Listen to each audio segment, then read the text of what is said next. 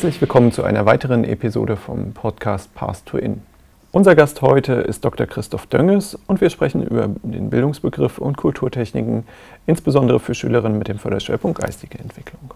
Bitte stellen Sie sich kurz vor. Ja, mein Name ist äh, Christoph Dönges. Äh, ich bin von Hause aus äh, Förderschullehrer und Diplompädagoge und äh, bin jetzt schon seit geraumer Zeit als wissenschaftlicher Mitarbeiter am Institut für Sonderpädagogik der Universität Koblenz-Landau. Ja, meine Hauptschwerpunkte sind im Bereich der Didaktik und hier vor allen Dingen im Bereich Kulturtechniken. Deshalb bin ich auch hier. Äh, aber auch so Fragen wie gemeinsamer Unterricht, speziell auch in Richtung politische Bildung für Menschen mit oder für Schülerinnen und Schüler mit äh, kognitiven Beeinträchtigungen oder auch naturwissenschaftliche Bildung für Schülerinnen und Schüler mit kognitiver Beeinträchtigung. Auch das sind Themen, mit denen ich mich beschäftige. Was sind aus Ihrer Sicht zentrale Fragen, die sich im Bereich Bildung und Kulturtechniken für Schülerinnen mit dem Förderbedarf geistige Entwicklung gestellt haben oder immer noch stellen? Ja, da würde ich gerne als erstes Otto Speck zitieren wollen. Der hat äh, davon gesprochen, dass die Frage nach den Kulturtechniken äh, für den Förderschwerpunkt geistige Entwicklung die Gretchenfrage darstellt. Und damit nimmt er Bezug auf eine äh, kontroverse Diskussion in der Konstitutionsphase dieser Schulform. Also wenn man da zurückgeht in die 1960er Jahre, als sich diese Schulform im Zuge dieser Ausdifferenzierung des Sonderschulsystems dann auch äh, gestellt hat, dann war hier ein wichtiger Hintergrund, dass überhaupt die Bildungsfähigkeit dieser Schülerschaft anerkannt und weithin akzeptiert wurde so dass man dann eine eigene Schulform für diese Schülerinnen und Schüler entwickelt hat. Allerdings stand die Frage im Raum, welche Art von Bildung soll denn für diese Schülerinnen und Schüler angemessen sein? Und da hatten wir die beiden Lager. Eine Seite, die halt dafür plädiert hat, dass hier äh, ein lebenspraktisches Bildungsideal zu verfolgen ist, das Kulturtechniken als Bildungsziel ausschließt während dann die andere Seite dafür eingetreten ist, hier auch Kulturtechniken zu vermitteln, weil die wie selbstverständlich zu Schule und zu Bildung dazugehören sollen. Jetzt denke ich, dass diese Frage äh, ist entschieden. Also wir haben heute in den Schulformen und den Lehrplänen äh, und im Unterricht auch äh, Kulturtechniken wie selbstverständlich mittlerweile drin, seit geraumer Zeit auch. Und von daher denke ich, haben sich die Fragen hier auch etwas heute verschoben. Also ich denke, heute ist die Frage nach angemessenen Konzepten, die im Raum steht, für Schülerinnen und Schüler mit geistiger Behinderung unter dieser Überschrift Kulturtechniken.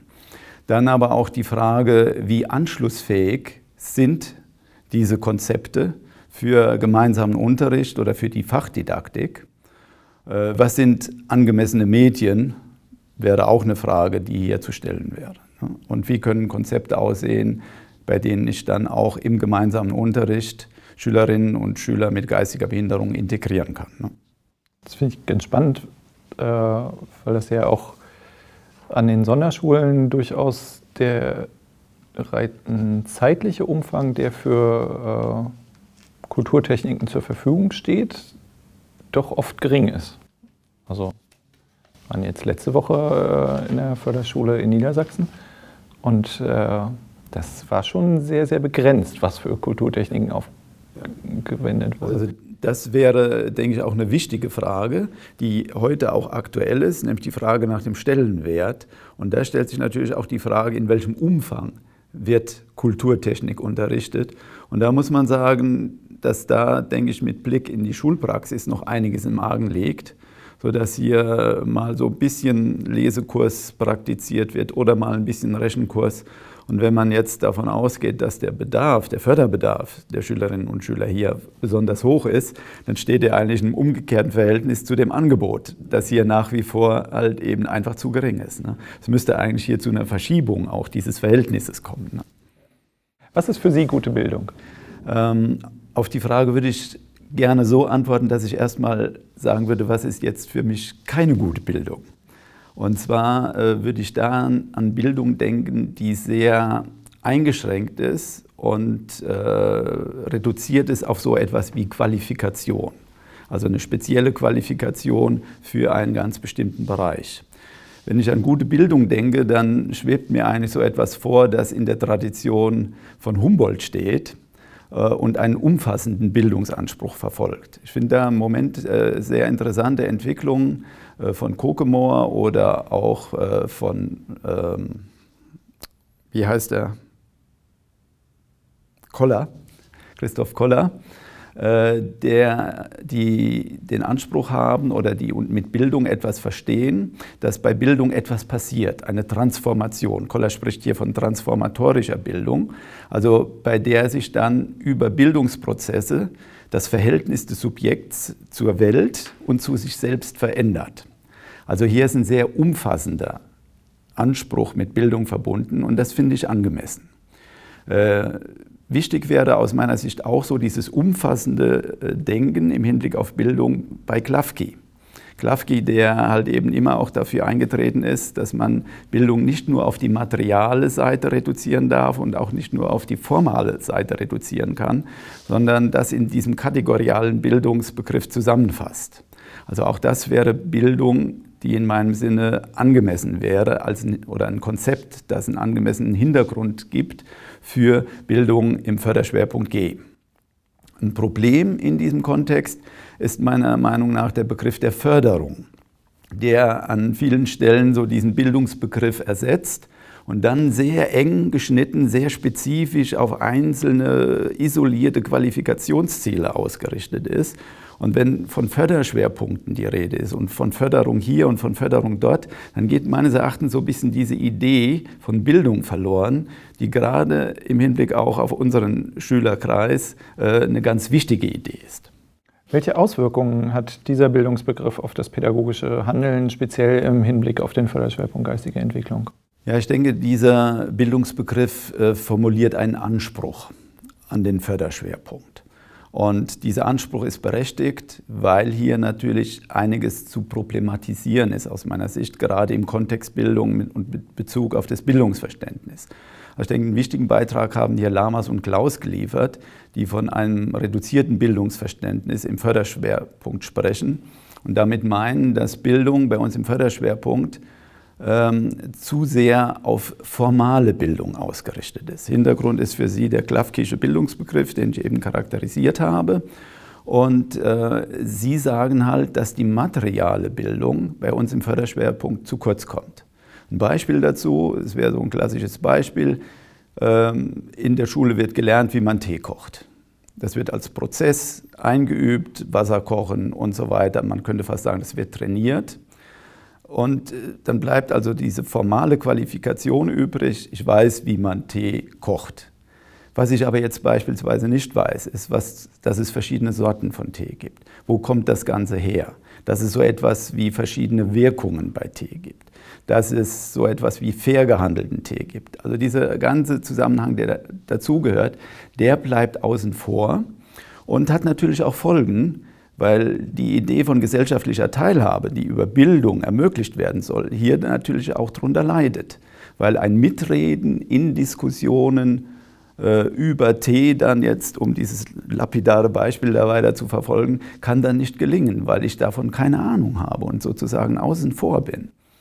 Und das Gleiche gilt auch für den Bereich der Kulturtechniken, weil sich hier dann auch die Frage stellt, vermittle ich jetzt Kulturtechniken sozusagen in, in einem funktionalistischen Sinne, für, reduziert für Alltagsorientierung, dass ich hier ein Straßenschild lesen kann, meinen Namen schreiben kann und dies und jenes. Oder geht es dabei auch darum, um kulturelle Teilhabe, zum Beispiel äh, für einen Zugang zu Literatur oder dass ich äh, Medien nutzen kann, um an Gesellschaft, um gesellschaftliche Diskussionen zu verfolgen oder da teilzuhaben. Also da greift dieses reduzierte Verständnis genauso und da wäre es einfach wichtig, diesen Anspruch eines umfassenden Bildungsverständnisses dann auch zu haben. Was erachten Sie als wichtige Kulturtechniken? Ja, also die Frage nach der Bedeutung einer Kulturtechnik ist ja eine Frage, die eigentlich historisch und kulturell relativ ist. Ne? Denkt, was eine Kulturtechnik ist, was eine Kulturtechnik ausmacht. Diese Frage wird in einer äh, vorindustriell bäuerlichen Gesellschaft anders beantwortet als in einer digitalen modernen Gesellschaft. Äh, also von daher ist das natürlich ein großes Spektrum. Ich denke jetzt nur, dass in schuldidaktischer Hinsicht nach wie vor die klassischen Kulturtechniken Lesen, Schreiben und Rechnen von zentraler Bedeutung sind und äh, das Ganze natürlich jetzt auch von der Diskussion berührt wird, inwiefern dann auch so etwas wie Internetnutzung oder die Nutzung der modernen Kommunikationsmedien nicht auch eine Kulturtechnik darstellen sollte. Da denke ich, gibt es gute Argumente dafür. Äh, ich würde allerdings so aus meiner didaktischen Perspektive heraus äh, erstmal durchaus bei diesen drei Kulturtechniken lesen, schreiben und rechnen bleiben. Äh, vielleicht, wenn man so diese Frage nach bedeutenden Kulturtechniken stellt, dann stellt sich ja vielleicht auch die Frage, was ist eigentlich so die wichtigste Kulturtechnik? Das ist natürlich eigentlich eine alberne Frage, weil man hier natürlich keinen ähm, Wettbewerb ausrufen kann, was da irgendwie wichtiger ist. Äh, ich finde es nur ganz interessant, ähm, dass man so bei den Überlegungen und bei der Auseinandersetzung mit dem Thema Kulturtechniken doch äh, meistens um das Lesen kreist. Und das hat möglicherweise auch einen sachlich berechtigten Hintergrund. Und da würde ich mich auf den Kognitionsforscher Dehane beziehen, einer der, denke ich, bekanntesten Kognitionsforscher. Und der bezeichnet Lesen als die größte Erfindung der Menschheit. Und äh, ruft da also so einen gewissen Stellenwert des Lesens aus, der so etwas über den anderen Kulturtechniken da auch steht. Das finde ich eigentlich eine ganz interessante Perspektive und äh, spiegelt eigentlich so auch so meine Überlegungen der Auseinandersetzung mit Kulturtechniken, bei denen nämlich Lesen meistens auch im Mittelpunkt steht. Genau, Sie hatten ja vorhin schon Bezug genommen auf die Diskussion, äh, die sich ja bis in die 90er mit reingezogen hat, äh, inwieweit äh, Lesen und Schreiben nur ein Bildungsabglanz ist oder ja. doch tatsächlich wichtige Kulturtechnik. Ja.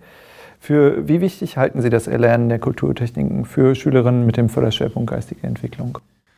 Ja, da kann man sich erstmal auf die KMK-Empfehlungen für den Förderschwerpunkt beziehen. Die sind zwar schon ein bisschen in die Jahre gekommen, äh, aber wenn man so als Überschrift hier nimmt, Selbstbestimmung in äh, sozialer Integration, dann ist das nach wie vor, denke ich, eine hehre Zielstellung, die auch berechtigt ist.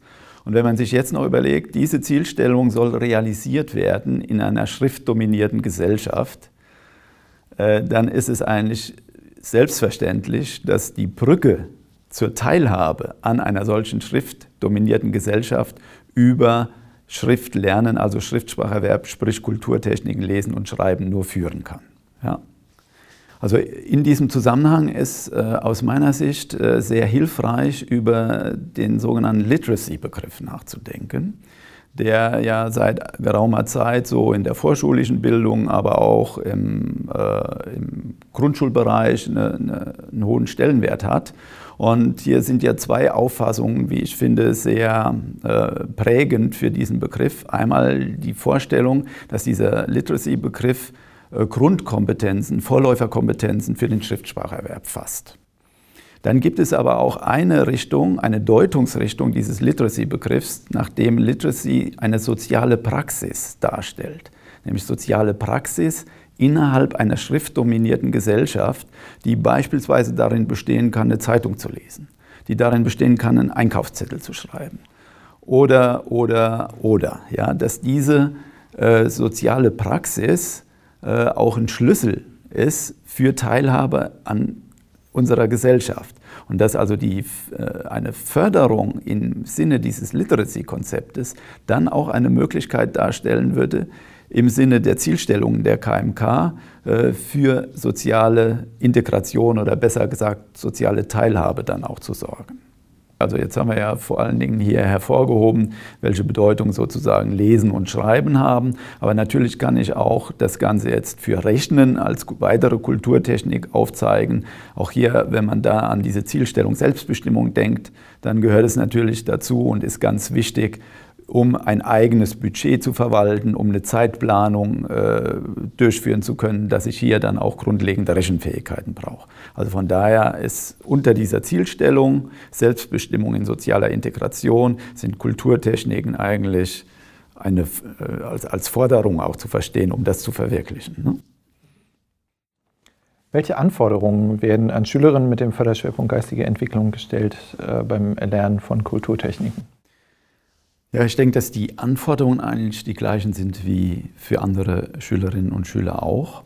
Äh, aber das Entscheidende ist, dass es bei Schülerinnen und Schülern mit geistiger Behinderung, äh, dass hier von einer erschwerten Lernsituation auszugehen, dass also die Lernsituation einfach nicht vergleichbar ist und dass sich hier Erschwernisse ergeben, die man im Blick haben muss, wenn man in Unterricht mit Kulturtechniken oder in Richtung Kulturtechniken arbeiten möchte. Ne? Beim Lesen werden ja Grapheme in Phoneme übersetzt und als ganze Wörter dann repräsentiert. Für uns als geübte Leser ein Prozess, der automatisiert ist und wir sprechen ja bei geübten Lesern vom automatisierten Worterkennen. Äh, aber das ist natürlich jetzt für Lese- und Schriftanfänger ein Prozess, den die sich erst mühsam erarbeiten müssen. Und wenn man da diesen Prozess des Lesens sich einfach mal genau anschaut, und den etwas durchgliedert, dann kann man eigentlich an allen Punkten dann zeigen, dass hier jetzt Erschwernisse oder dass hier mit Erschwernissen zu rechnen ist, vor dem Hintergrund jetzt von einer neurologischen Schädigung, die ja in Verbindung mit Kindern mit geistiger Behinderung dann auch sozusagen dann immer auch gegeben ist. Äh, da kann man als erstes äh, die Frage aufwerfen oder das Problem aufwerfen, ein Text muss als solcher überhaupt erst erkannt werden. Und es muss eine Bedeutung haben, ein Interesse muss vorliegen, diesen äh, Text entschlüsseln zu wollen. Wenn man hier an Kinder mit schwerer geistiger Behinderung denkt, dann ist hier die Frage als erstes zu stellen, hat so etwas wie ein Text überhaupt Platz im Bedeutungshorizont und in der Lebenswirklichkeit dieses Kindes? Äh, dann natürlich, sind natürlich auch bestimmte Wahrnehmungsprozesse möglicherweise beeinträchtigt oder kognitive Leistungen wie Merkfähigkeit, Konzentrationsspanne, die können durchaus reduziert sein von dem Hintergrund einer neurologischen Schädigung. Alles Prozesse, die natürlich jetzt beim Lesen auch wichtige Prozesse sind und die zu beachten sind. Äh, wenn man dann sich auch vergegenwärtigt, dass unsere Schrift eine lautorientierte Alphabet Schrift darstellt, die also ganz eng an die gesprochene Sprache gebunden und gekoppelt ist, dann sind natürlich auch alle Formen der Beeinträchtigung der Sprachentwicklung, also der mündlichen Sprache, auch ähm, relevant im Hinblick auf den, den Schriftspracherwerb, das Lesen, den Leseprozess. Denn ich muss denn Lesen oder das Wahrnehmen dieser Buchstaben ist ja eigentlich eine Aufforderung, wenn man so will, diese Zeichen in Grapheme zu übersetzen. Und wenn ich jetzt in der Lautsprachentwicklung hier Probleme habe, wird mir das auch schwerer fallen. Dann, wenn ich diesen Prozess sogar bewältigt habe, dass ich ein bestimmtes Wort daraus durch das äh, Synthetisieren, das Zusammenziehen der einzelnen Buchstaben und diese in Laute übersetzt habe und dadurch äh, dann ein Wort gebildet habe, dann muss ich dieses Wort auch kennen. Ja?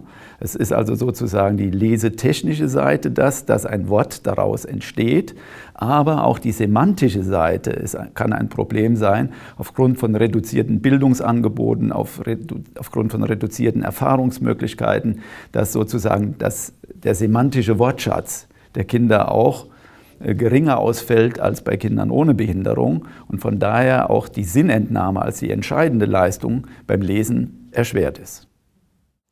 Wie können durch Alltagshandlungen der, die Kulturtechniken gefördert werden?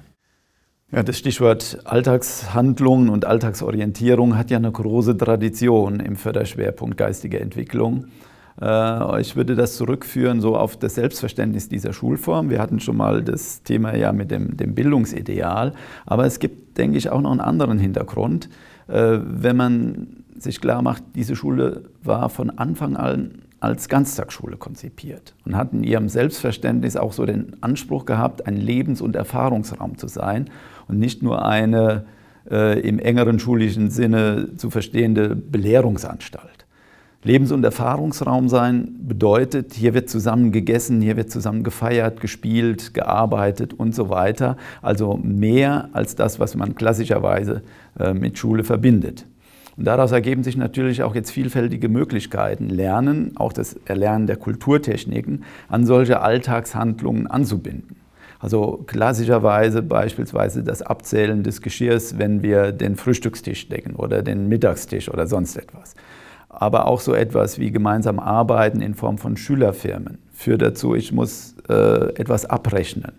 Ich muss Dinge einkaufen, ich muss Wechselgeld rausgeben, ich muss vielleicht auch Plakate schreiben, ich muss hier äh, Informationen lesen. Also in diesen Alltagshandlungen ergeben sich vielfältige Möglichkeiten, das Erlernen der Kulturtechniken anzubinden.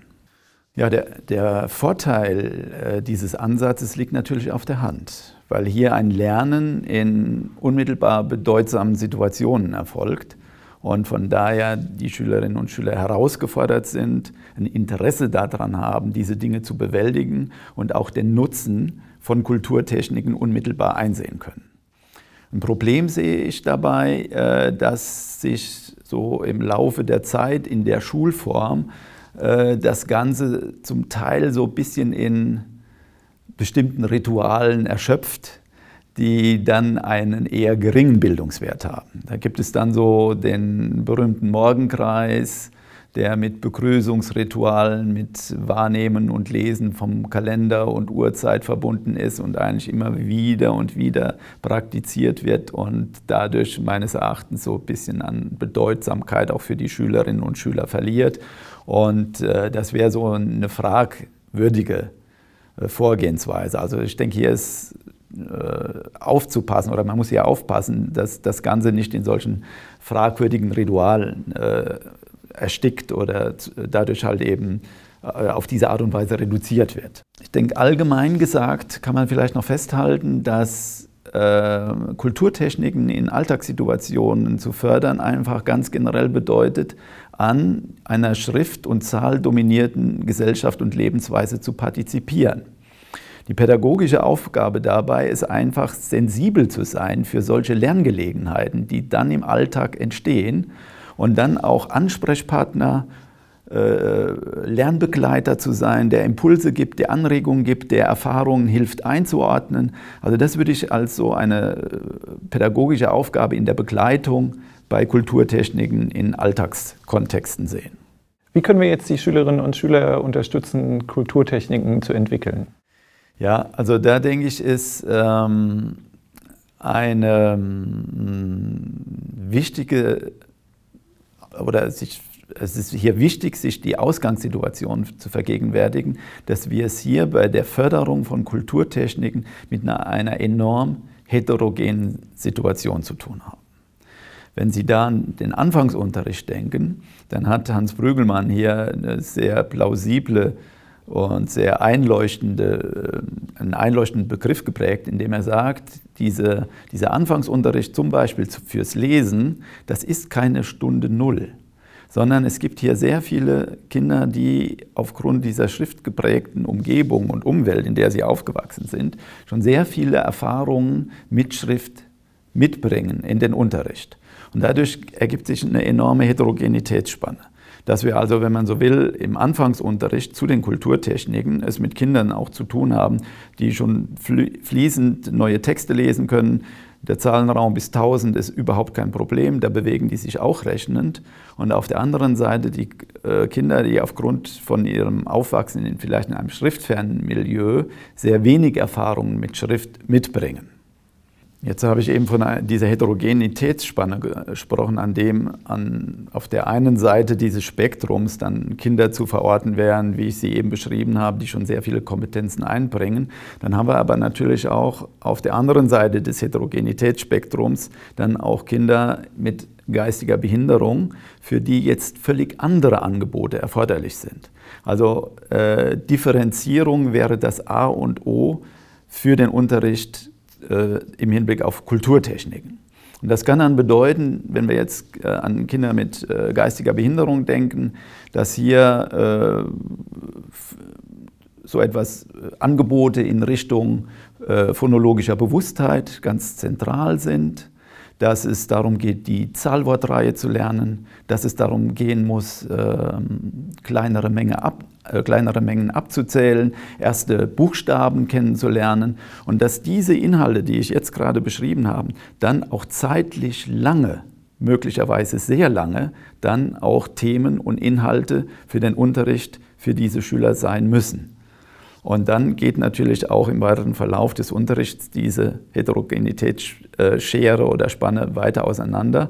Und es wird dann darum gehen, weiterhin angemessene, individuell zugeschnittene Angebote zu machen, die aber trotzdem dann auch äh, noch innerhalb der Klasse der Gemeinschaft händelbar sind.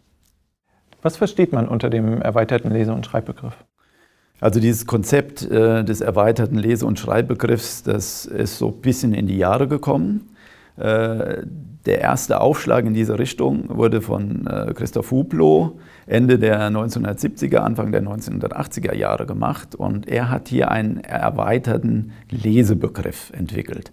Und dieser erweiterte Lesebegriff, der steht eigentlich auch so nach wie vor im Zentrum der Diskussion. Und äh, das Ganze ist dann in den 1990er Jahren von Günther um einen sogenannten erweiterten Schreibbegriff ergänzt worden.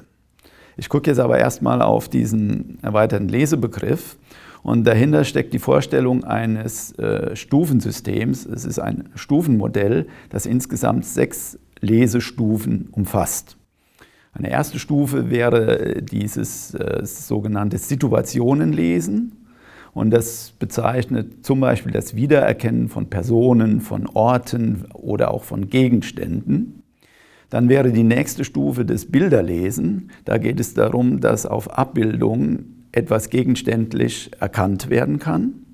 Danach kommt das sogenannte Bildzeichen oder Piktogramme lesen, wie es bei Hublot heißt.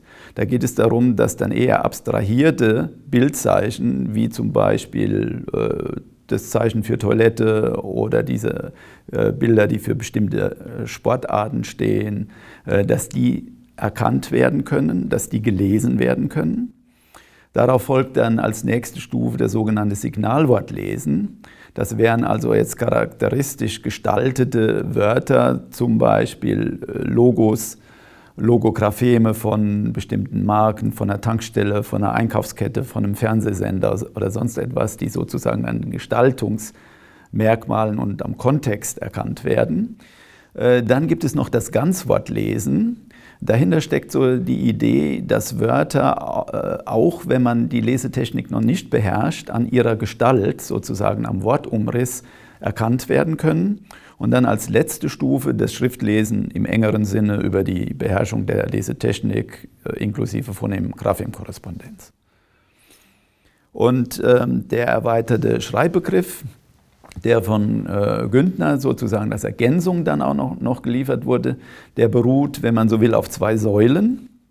Die eine Säule wäre dann die, wären die Phasen der Schreibentwicklung, wie man das aus klassischen Modellen zum Schriftspracheverb von Faltin oder anderen, von Prügelmann oder anderen auch kennt.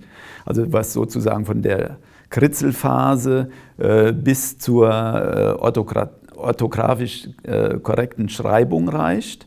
Und auf der anderen Seite äh, führt Günther eine Idee ein, die er das Verschriften mit Hilfe von Bild- und Wortkarten nennt. Und hierbei wird sozusagen geschrieben, indem ich eine Wortkarte verwende, zum Beispiel das Wort Tim, das als Ganzwort dann gelesen werden soll.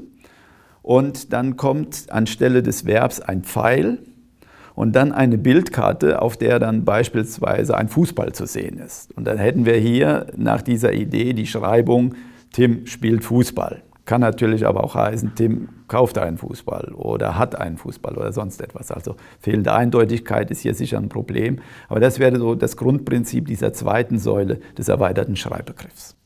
Welchen Stellenwert hat der erweiterte Lese- und Schreibbegriff beim Erwerb des Lesens und Schreiben bei Schülerinnen mit dem Förderschwerpunkt geistige Entwicklung?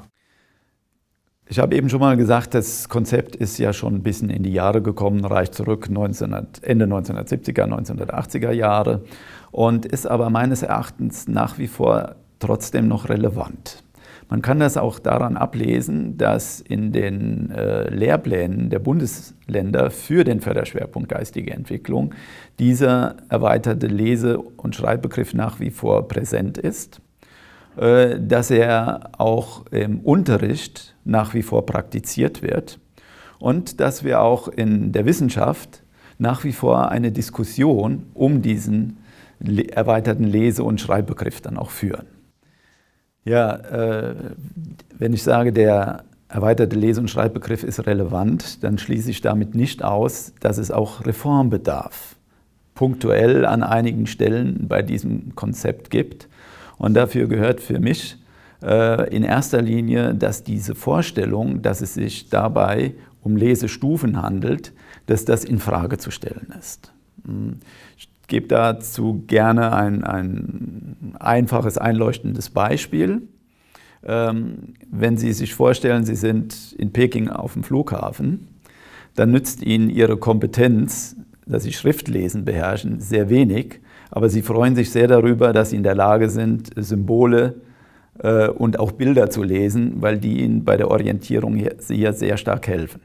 Das bedeutet, es gibt kein grundsätzlich hierarchisches Verhältnis, das zu durchlaufen ist mit der Krönung Schriftlesen, sondern die Bedeutung der einzelnen Schriftarten, ich würde von Lesearten sprechen statt von Lesestufen, dass die Bedeutung dieser Lesearten von den situativen Anforderungen abhängt und natürlich, wenn wir jetzt wieder an den Personenkreis Kinder mit geistiger Behinderung denken, von deren Entwicklungsstand.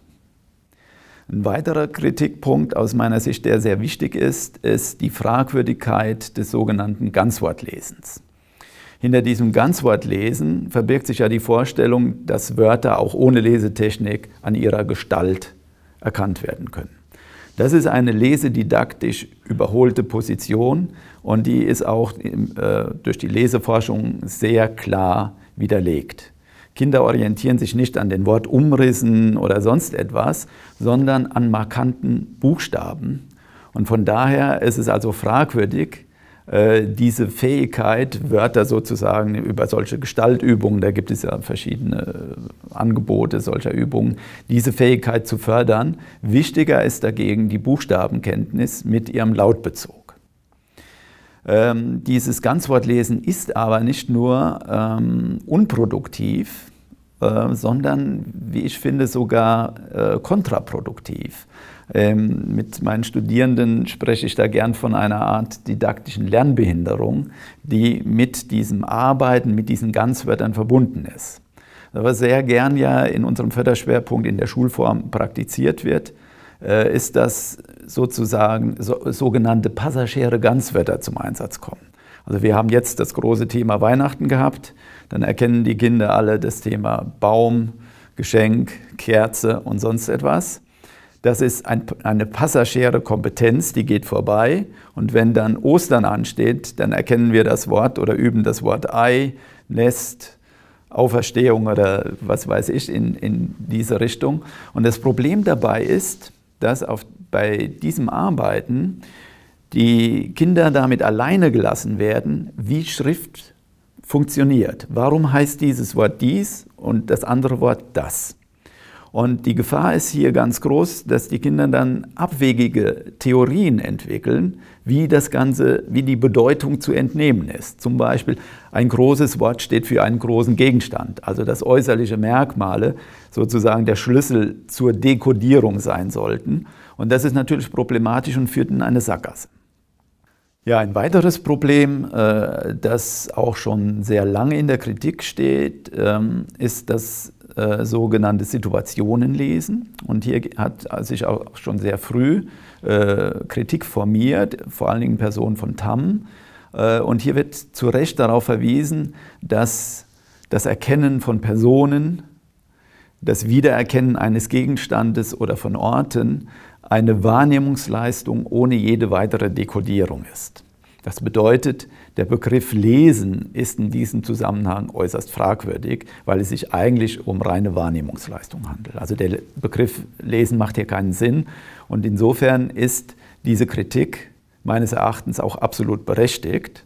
Man darf dabei allerdings nicht übersehen, dass im Zuge dieses äh, Situationenlesens oder dessen, was Hublo damit gemeint hat, es natürlich vielfältige und wichtige Möglichkeiten gibt, so etwas wie Symbolverständnis anzubahnen und zu fördern. Ein Beispiel dafür wäre, dass wenn ein Löffel in ritualisierter Form immer wieder dazu benutzt wird, um das Essen anzukündigen, dann wird mit der Wahrnehmung des Löffels natürlich jetzt schon eine Dekodierungsleistung verbunden, weil ich etwas, das nicht unmittelbar präsent ist, was ich nicht wahrnehme, aber mit diesem Löffel als zukünftiges Ereignis verbunden wird.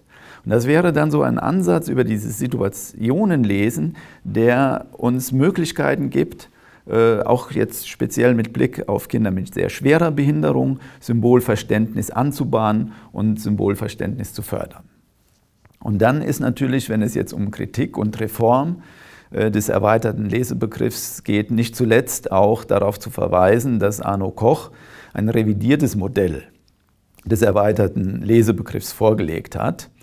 Äh, bei diesem Modell wird jetzt aus dieser besagten Gründen heraus auf das Situationenlesen verzichtet.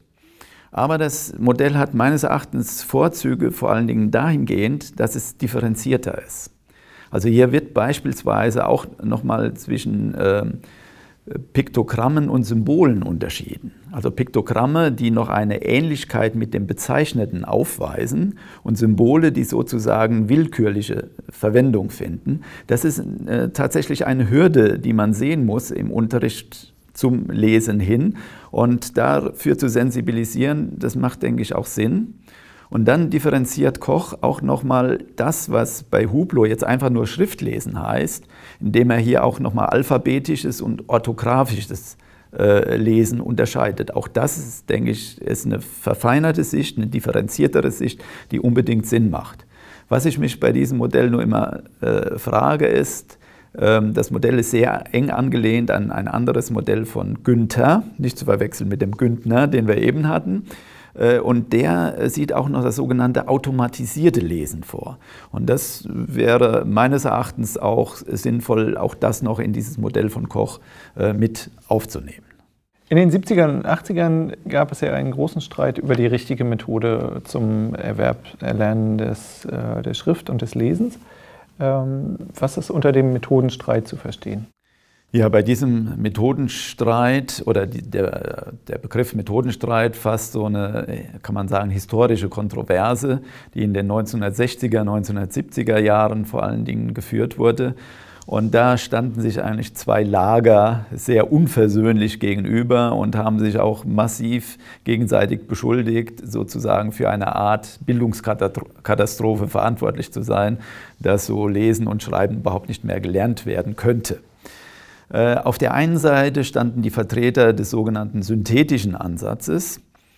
Äh, und äh, diesem Ansatz zufolge funktioniert der Schriftspracherwerb oder der Leseunterricht, wie das damals ja noch hieß, auf folgende Art und Weise.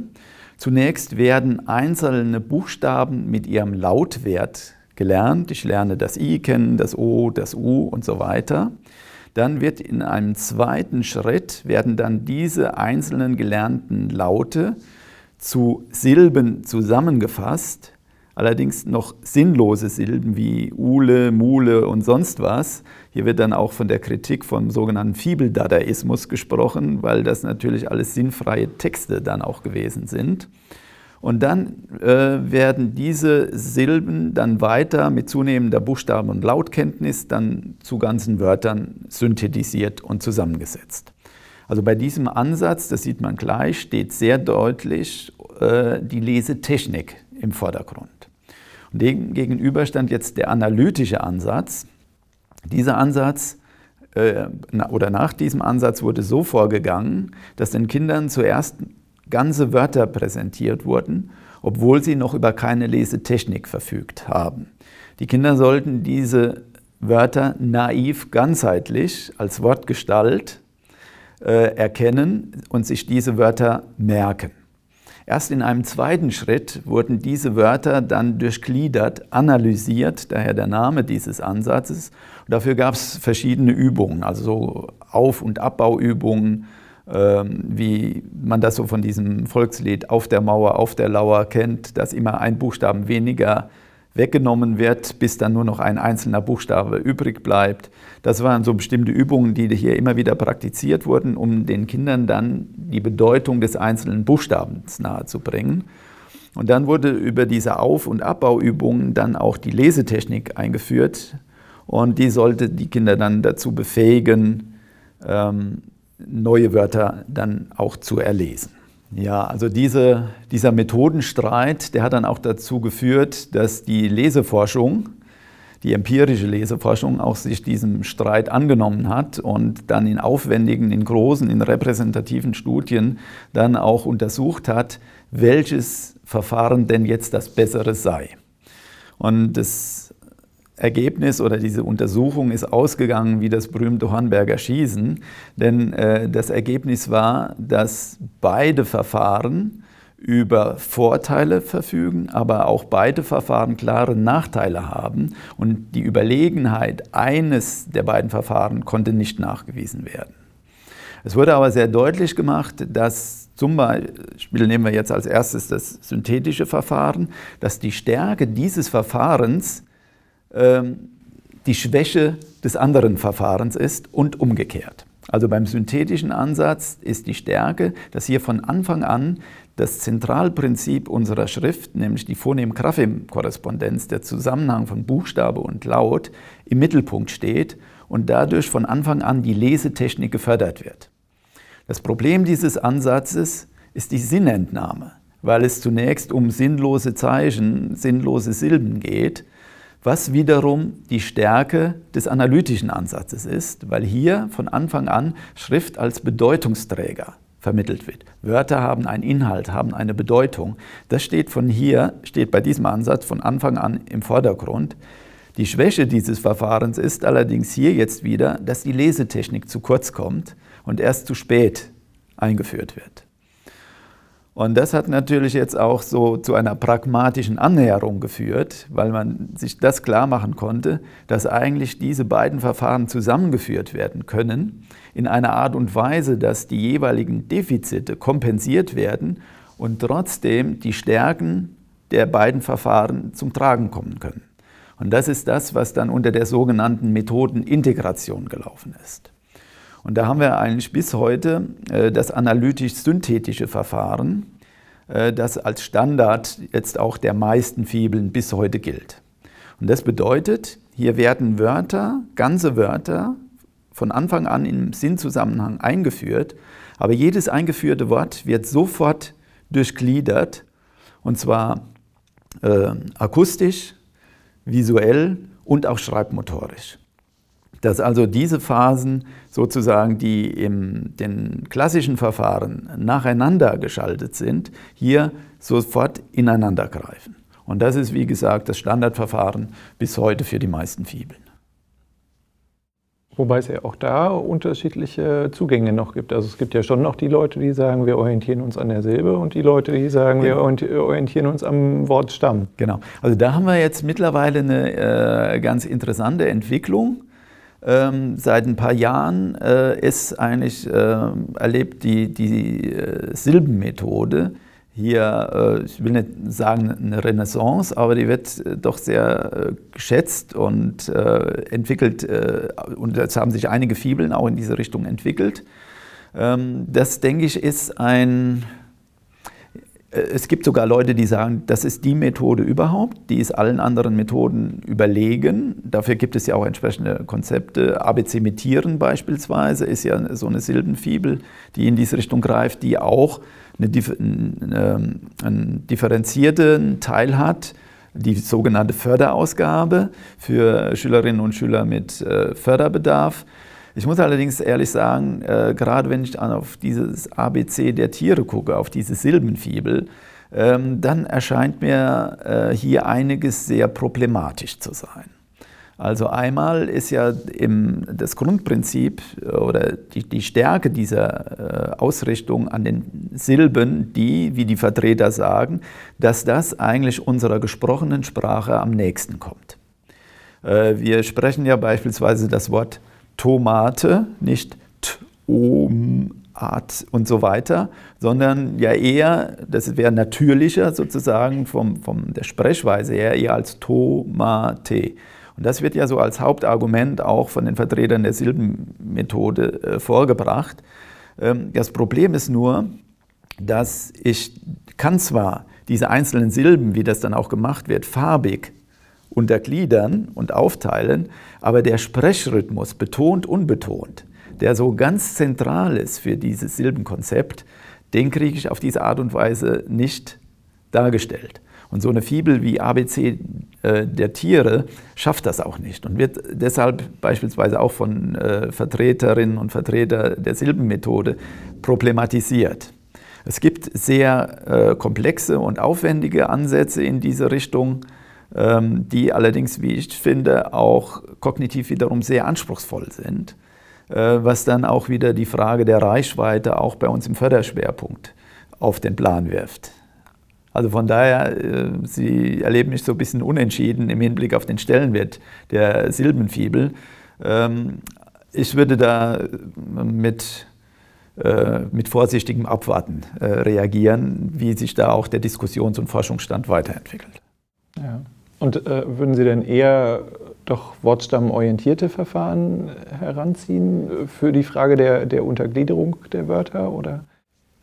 In, ja, würde ich, wär, würde ich vorziehen, ja, aber das, äh, ich wäre aber offen, würde mich auch bekehren lassen, wenn mir äh, wirklich überzeugende Argumente und Fakten äh, der Alternative über Silben vorgelegt würden, äh, dem sicher nicht verschließen. Also da muss man, wenn man die äh, Geschichte des Schriftspracherwerbs eine ganze Zeit lang mitverfolgt hat, äh, dann auch den ein oder andere Korrektur, die muss man da sicher vornehmen. Und ich denke, das ist offen und ist durchaus nicht ausgeschlossen, dass sich da etwas verändert. Was sind die Konsequenzen für den Unterricht aus diesem erweiterten Lesungsschreibbegriff? Ja, ich würde jetzt als, als Konsequenz für heute äh, daraus ziehen, dass nach wie vor Orientierung am erweiterten Lesebegriff, aber dass diese Reform Entwicklungen, dass die berücksichtigt werden. Das würde jetzt für mich beispielsweise heißen oder wäre mir ganz wichtig, äh, dass dieses Ganzwortlesen ersatzlos gestrichen wird und stattdessen äh, der Unterricht auf grundlegende Schrifterfahrungen abzielt. Und dabei kann man ähm, festhalten, dass es dann dabei konkret um bestimmte Aspekte geht, die jetzt auch in dieser Literacy-Diskussion dann auch aufgenommen werden und äh, allerdings auch so Anfangsunterrichtselemente oder didaktische Elemente aus dem Anfangsunterricht äh, des Schriftspracherwerbs. Ich nenne einfach mal äh, ein, ein, paar Punkte. Äh, da würde für mich als erstes zum Beispiel dazugehören, überhaupt das Interesse an Schrift zu wecken. Und das könnte dann im Unterricht so äh, ablaufen, dass es so etwas gibt wie Vorleserituale das Vorlesen, das überhaupt Lesen, das Bücher und ihre Inhalte mit etwas sehr Positivem, auch atmosphärisch verbunden wird, dass man sich dafür in einer Leseecke, in einer Lesehöhle einfindet. Es gibt den Vorlesesessel oder ähnliches, ja. Oder dass für die äh, Kinder äh, Bilderbücher bereitstehen, die altersangemessen sind, die interessant sind, die gut gestaltet sind oder dass sie Zugang zu Kinder-Internetseiten haben, auf denen interessante Dinge sind. Also dass es darum geht, zu erfahren, Schrift ist bedeutsam, das ist interessant für mich, das ist klasse, das möchte ich lernen, da habe ich etwas davon. Also das wäre ein Bereich. Ähm, dann gehört da sicher auch dazu, die Bedeutung von Schrift zu erfahren, indem ich solche Möglichkeiten erfahre äh, oder erprobe, Schrift zu verwenden. Das kann dann dem Alter der Kinder entsprechend spielerisch erfolgen, in Rollenspiel. Wir schreiben uns einen Kritzelbrief. Oder wir spielen äh, Bank oder Kaufmann, wo irgendein Formular verwendet wird oder wir benutzen eine Tastatur am Computer oder wir schreiben da etwas. Also das auf diese Art und Weise auch, das wäre so im Kontext Literacy als soziale Praxis, es so etwas wie ein Hineinwachsen dann auch in diese Schriftkultur gibt. Dann, um Beispiele zu geben für äh, lesedidaktische Elemente, die ich zu diesen grundlegenden Erfahrungen und grundlegenden Elemente eines solchen Unterrichts dann auch äh, zählen würde, wäre beispielsweise auch äh, Buchstabenkenntnis zu erwerben. Ja? Dass es Buchstaben gibt, dass die verschieden geschrieben werden können, äh, dass ich die auch äh, drucke, dass ich die stempel, dass ich die mit den verschiedensten Stiften oder wie auch immer dann schreibe und einsetze, dass ich möglicherweise dann auch solche Erfahrungen mache, dass da ein bestimmter Laut dazugehört. Da gibt es dann so ein Angebot wie den Anlautteller Da steht der, liegt der Buchstabe im Mittelpunkt und Gegenstände werden auf diesem Teller platziert, bei denen wir diesen Buchstaben, diesen Laut am Anfang hören. Äh, das wären also auch solche äh, Möglichkeiten, um das Ganze hervorzuheben, aber auch Übungen zur Lesetechnik. Ähm, da werden hier so im Kontext des Spracherfahrungsansatzes von Prügelmann, denke ich, sehr gute Vorschläge gemacht. Äh, dass es hier beispielsweise um Übungen geht mit gedehntem Sprechen, ähm, die lautliche Gliederung eines Wortes äh, zu erkennen. Das wäre so dieser Spielvorschlag, der kaputte Roboter, dem die Batterien ausgehen und Sie verstehen, also er spricht so langsam, dass ich jeden einzelnen Laut heraushören kann. Oder der Einsatz des Lesekrokodils, also das halt eben ein, etwas gefressen hat und dann ziehen wir dem einen Wortstreifen aus dem gefährlichen Maul heraus, bei dem jetzt die einzelnen Buchstaben dann sind und nach und nach entsteht dann sozusagen das ganze Wort, gibt eine Gelegenheit hier zu synthetisieren. Also das wären alles äh, Aufgaben, das wären Angebote, das wären Möglichkeiten, die aus meiner Sicht äh, zentral wären für einen solchen Unterricht und weitaus ergiebiger auch bei uns im Förderschwerpunkt wären, als wie äh, dieses überholte und fragwürdige äh, Ganzwortlesen zu praktizieren. Welche Konsequenzen ergeben sich aus Ihrer Sicht für den gemeinsamen Unterricht in der Grundschule oder in der Sekundarstufe? Ja, vielleicht schauen wir da erstmal auf das Grundproblem und da würde ich sinngemäß den guten alten Herbert zitieren wollen, der schon zu seiner Zeit gesagt hat, dass die Verschiedenheit der Köpfe das Grundproblem allen Unterrichts ist. Und wenn wir jetzt mal äh, in äh, eine Grundschulklasse hineinschauen und wir haben eben gesagt, wie, dass das keine Stunde Null ist im Hinblick auf die Kulturtechniken, dann ist in einer solchen Grundschulklasse schon eine enorme Heterogenitätsspanne gegeben. Wenn wir jetzt dann auch noch Kinder mit geistiger Behinderung in diesen Unterricht integrieren, im gemeinsamen Unterricht, dann wird diese bereits bestehende Heterogenitätsspanne nochmal deutlich erweitert. Ja, und das bedeutet, dass es individualisierte Angebote geben muss. Und dabei ist nach wie vor äh, der erweiterte Lesebegriff, wenn wir ans Lesen denken, für äh, Schülerinnen und Schüler mit geistiger Behinderung eine angemessene Orientierung vor dem Hintergrund, dass das Ganze reformiert, so wie wir es eben auch schon gesagt haben, äh, dann angegangen wird. Gucken wir auch mal alternativ auf das Schreiben.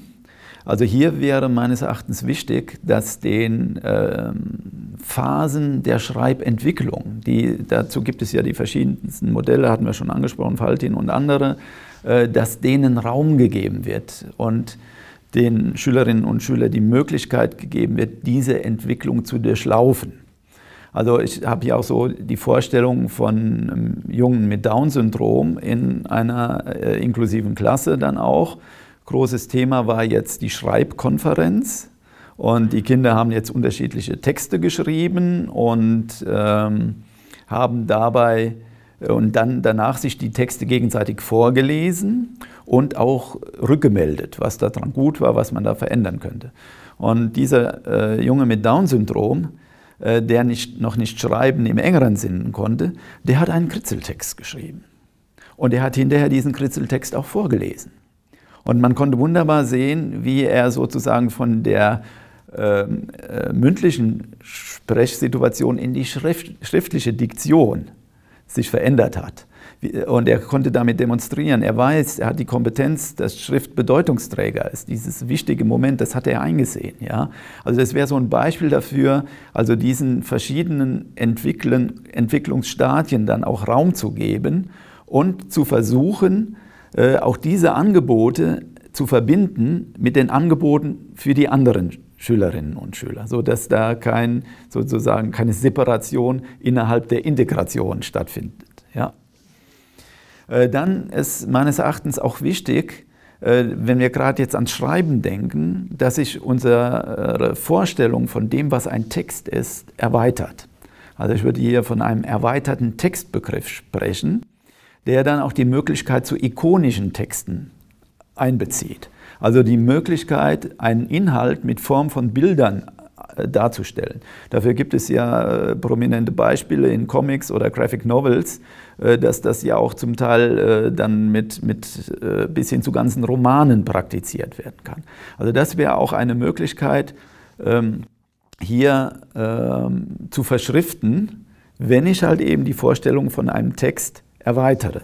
Und das muss meines Erachtens dann so weit gehen, dass ich auch bestimmte körpergebundene Ausdrucksformen als Text verstehe. Und dann an Kinder, wenn ich da an Kinder mit schwerer Behinderung denke, dass denen auch die Möglichkeit gegeben wird, etwas zum Ausdruck zu bringen.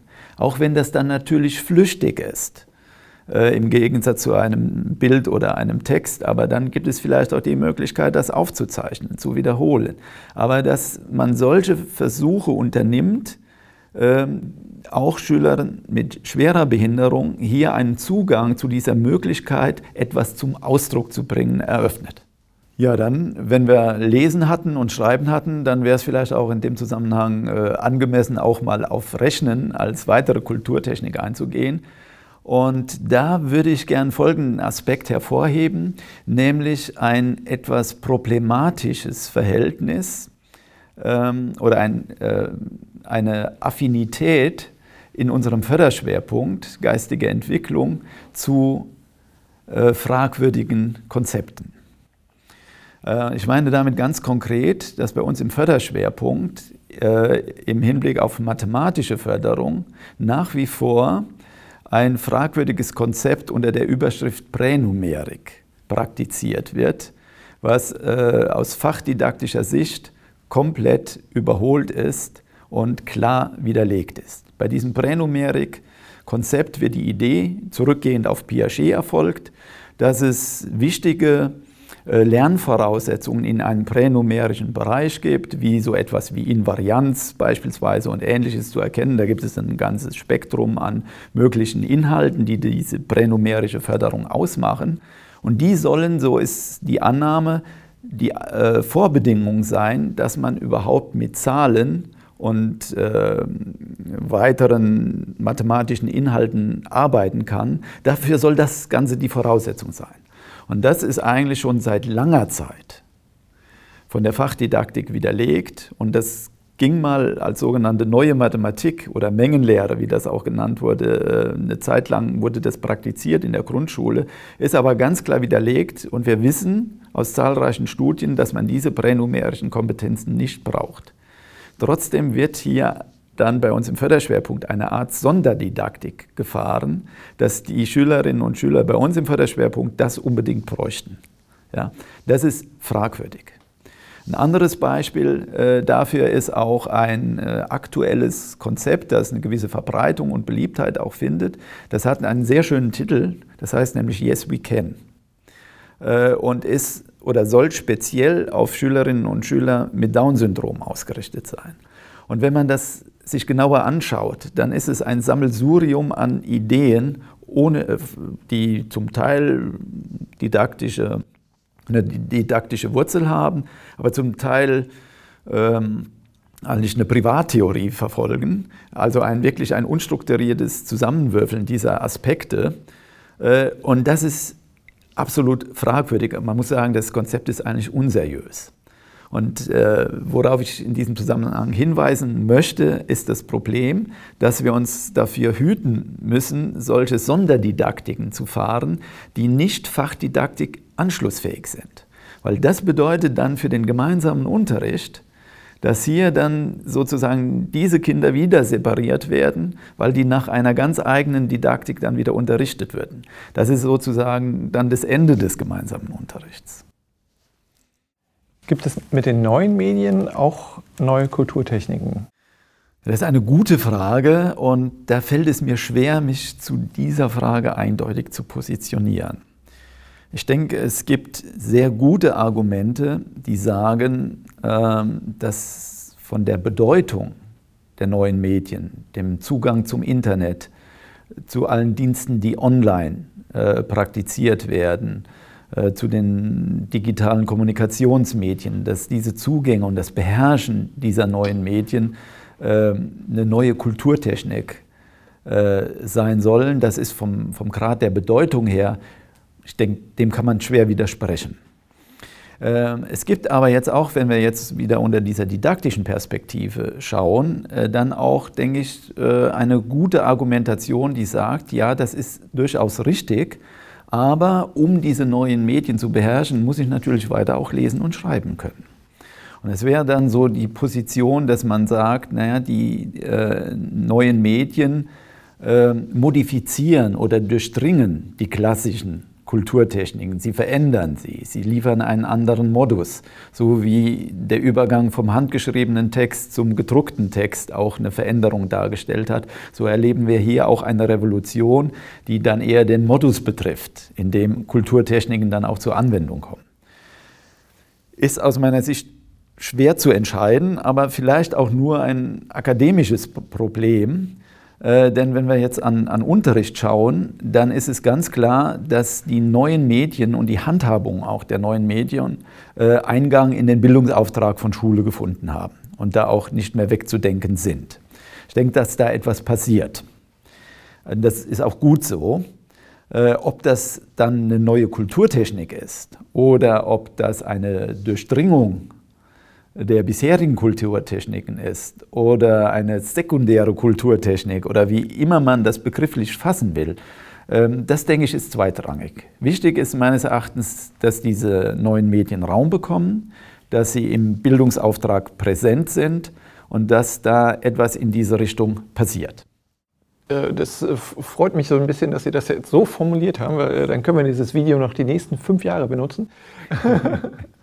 Ich, äh, ich, bin mir nicht sicher. Haben, haben Sie das Gefühl, dass sich die Schulen tatsächlich schon auf den Weg gemacht haben, äh, was neue Medien angeht, gerade auch im, im Förderschwerpunkt? Äh ich habe deshalb bewusst vom Bildungsauftrag gesprochen. Äh, da ist es, denke ich, angekommen. Wenn ich jetzt so sehe, was gerade an Initiativen bei uns an der Universität, aber auch in der zweiten Phase der Lehrerbildung, also bei den Studienseminaren läuft, da wird also, denke ich, massiv wird gefordert, in diese Richtung Angebote äh, zu entwickeln.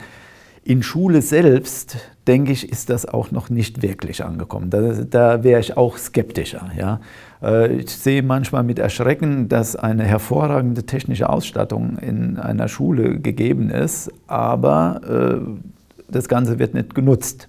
Und umgekehrt, den Fall gibt es auch dass ich äh, in Schulen komme, in denen das digitale Zeitalter noch bei weitem nicht angekommen ist, sondern dass da nur irgendwo verstaubt äh, irgendwo ein Computer irgendwo in der Ecke steht. Ja, also ich denke schon, da muss man unterscheiden. Also von den Verantwortlichen fürs Bildungssystem, da ist das Problem, denke ich, klar erkannt.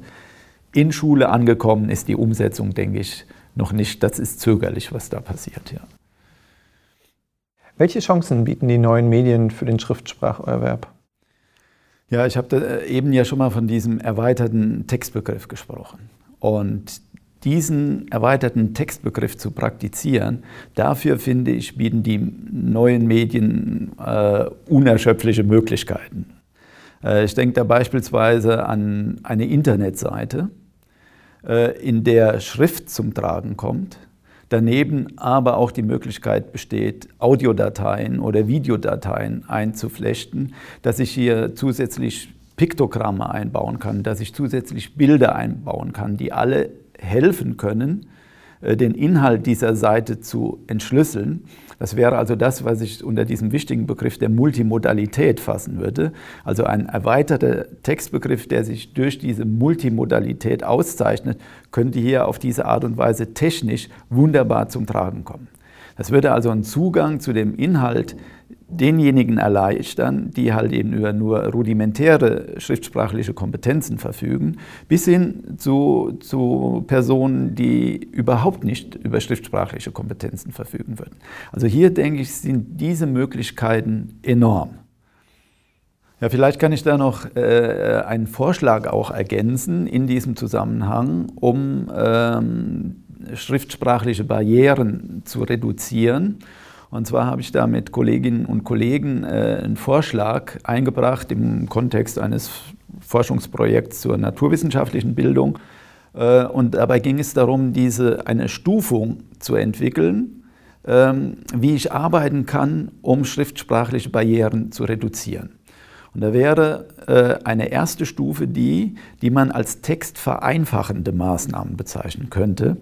Also dazu würde gehören, dass ich einen Text nochmal durchschaue. Im Hinblick darauf sind möglicherweise die Satzkonstruktionen unnötig komplex, äh, sind unnötige Fremdwörter drin, ist der, hat der Text möglicherweise unnötige Längen, kann ich ihn also vom Umfang her vereinfachen. Man könnte hier auch an so etwas wie leichte Sprache dann auch denken oder an einfache Sprache. Also das wären solche erste Maßnahmen auf dieser Ebene, Text, die ich als textvereinfachende Maßnahmen bezeichnen würde. Dann hätten wir eine zweite Ebene, das wären sogenannte schriftergänzende Maßnahmen. Hier gedacht an Personen, die zwar lesen können, aber beim Lesen noch unsicher sind und diese Fähigkeit ist eingeschränkt. Und dass hier durch Ergänzungen in Form von Bildern, von Piktogrammen, auch von Symbolen, ähm, die Dekodierung, die Sinnentnahme des Textes erleichtert wird. Und dann wäre äh, die dritte Ebene, das wären dann sozusagen schriftersetzende Maßnahmen, indem ich dann beispielsweise eine Information in Form von Bildern transportiere und fasse oder möglicherweise auch über äh, eine, ein, ein Video, ein, ein Demo-Video oder sonst etwas. Ich denke, dass man äh, solche Systematiken auch braucht äh, als einen Hintergrund, wenn ich jetzt konkret daran gehen möchte, ich habe eine heterogen zusammengesetzte Klasse, arbeite mit Texten, dass ich dann irgendwie Ideen brauche und Anregungen brauche, wie kann ich jetzt dann auch individualisieren und diese schriftsprachlichen Barrieren reduzieren und abbauen. Vielen Dank für das spannende Gespräch und auch vielen Dank fürs Zuhören.